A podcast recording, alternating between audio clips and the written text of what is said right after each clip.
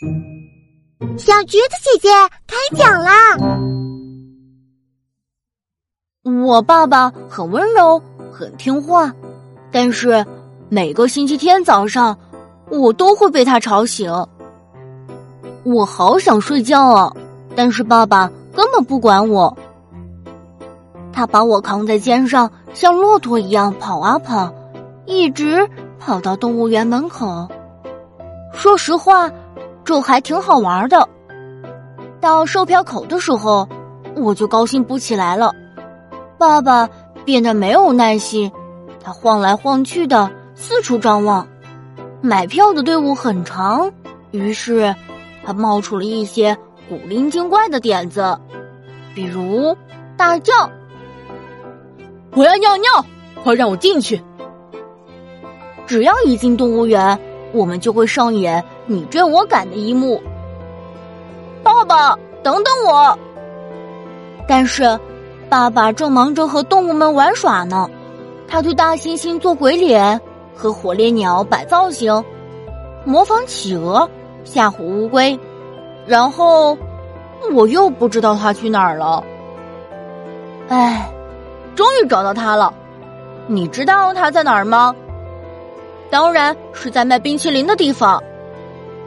吃点心的时间还没到，不过撒娇的时间到了。乖儿子，我要吃冰淇淋。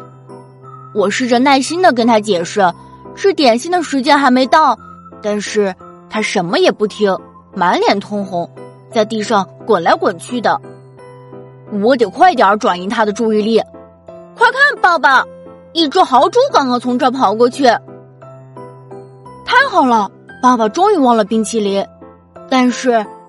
我们花了大约两分钟去找那只我想象出来的豪猪。完了，爸爸看见了他最爱的动物。爸爸摘下帽子，跟大象打招呼。大象用长长的鼻子抓住帽子，这让爸爸高兴极了。但是我一点儿也不高兴，这已经是他在动物园里弄丢的第八顶帽子了。接着。他朝海狮表演的舞台走去，然后又去看食人鱼的喂食表演。别动，爸爸，不要弄湿你的。真是太惊险了。不过还好，吃点心的时间到了，我们坐了下来。可是爸爸并没有乖乖坐好，所以，啪，又一只送给蚂蚁的冰淇淋，真拿他没办法。到了要和动物们说再见的时候了。变色龙、鹦鹉，爸爸最舍不得的就是他们。他拉着我又逛了一圈动物园，我真的很累哦。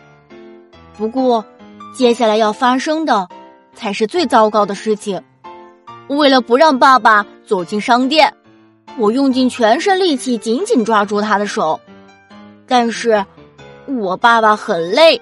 很强壮，他拿起一个鸽子布偶，大叫：“好可爱呀！”不不不，我绝不能让步！爸爸开始和我赌气，飞奔的骆驼变成了缓慢的蜗牛，而我呢，我被他打败了。是的，我爸爸很温柔，很听话，真的。真的，但是陪他去动物园绝对不是一件轻松的事情，所以下一次干脆把他留在这里，反正他喜欢。再见，爸爸。